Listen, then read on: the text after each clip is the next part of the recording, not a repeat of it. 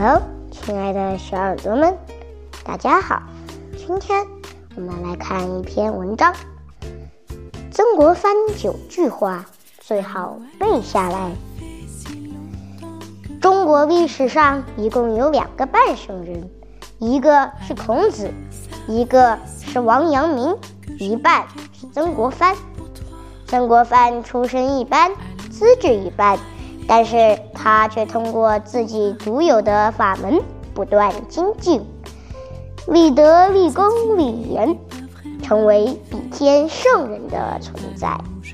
曾国藩之所以能够取得如此大的成就，和他的处事方式是分不开的。董建军精选十句话，让我们一起感悟先哲智慧。家败离不得个奢字，人败离不得个义字，讨人嫌离不得个骄字。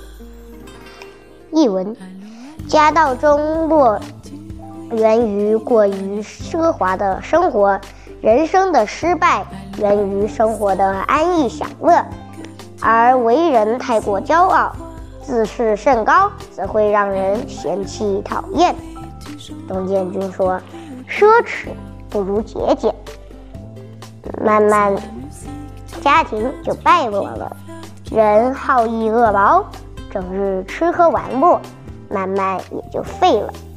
骄傲自满，总是自以为是，这样的人走到哪里都很难受人欢迎。总体来说，勤俭谦虚才是立身、立业、立家之本。二。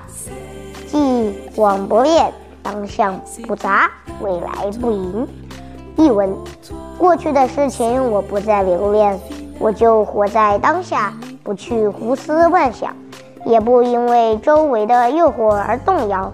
将来的事情，即便是再美好，我也不会期望，不会刻意的迎逢。董建军说：“过去、将来都是虚的，唯有当下。”是实实在在的。心理学上认为，人在专注做事的时候，内心会引发一种超然的愉悦感。这样的人才能戒掉焦躁和悔恨，内心安乐平静。三，轻财聚以足以聚人，律己足以服人，两宽足以得人，身先。足以率人。译文：不看重钱财，足以将众人聚集在自己身边；约束自己，足以使人幸福；度量宽阔，足以得到他人的帮助；凡事率先去做，足以为师范。董建军说：“一个人想要成事，必须有自己的团队，学会分享利益，就能聚拢人气。”学会克制欲望，就能规矩下属；学会宽容错误，就能赢得人心；学会身先士卒，就能领导团队。分享、克制、宽容、表率，这才是一个团队领导必备的素质。四，观人四法：讲信用，无官气，有条理。少大话。译文：识人有四个方法：做人讲信用，身上无官气，做事有条理，说话不吹嘘。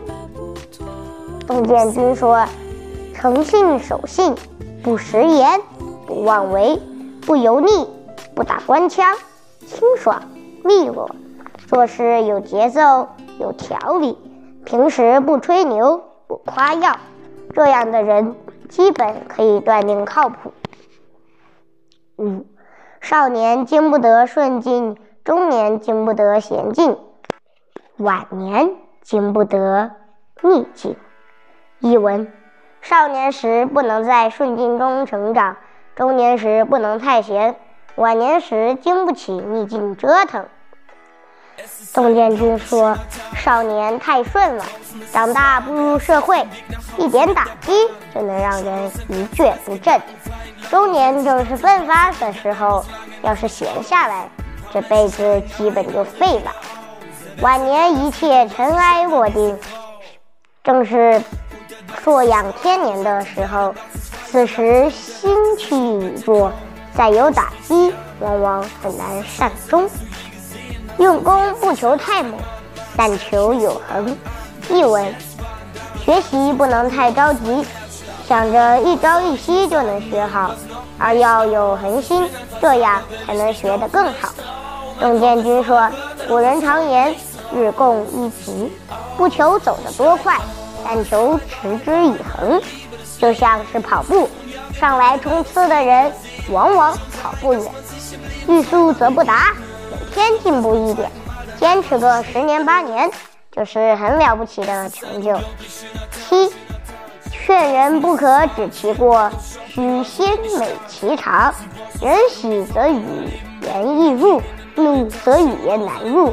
怒胜思故也。译文。劝人不能马上说出他的过错，应该先赞美他的长处。人开心时容易接受你的劝说，愤怒时无法接受你的劝说，这是愤怒超过本心的缘故。孟建军说：“世人都愿意听好话，上来就批评别人，哪怕讲的再再对，别人也只能记恨你。所以要先扬后抑。”先夸赞让对方高兴，然后再指出不足。别人一高兴，很容易就接受你的意见了。要是没有技巧，一旦触怒别人，那就是费力不讨好了。八，居有恶名，多有损友，皆以检点自慎，以是尽德之资。选择住家不一定要避开坏邻居，聚会也不一定要去除有害的朋友。如果自己能够把持，那么即使是恶名和损友，对自己也是有益的。董建军说：“见贤思齐，见不贤而内自省也。真正厉害的人，哪怕身边都是人品不端的人。”也不影响他品德修身。归根结底，环境并不能真正决定一个人内心的境界，才是一个人最终的高度。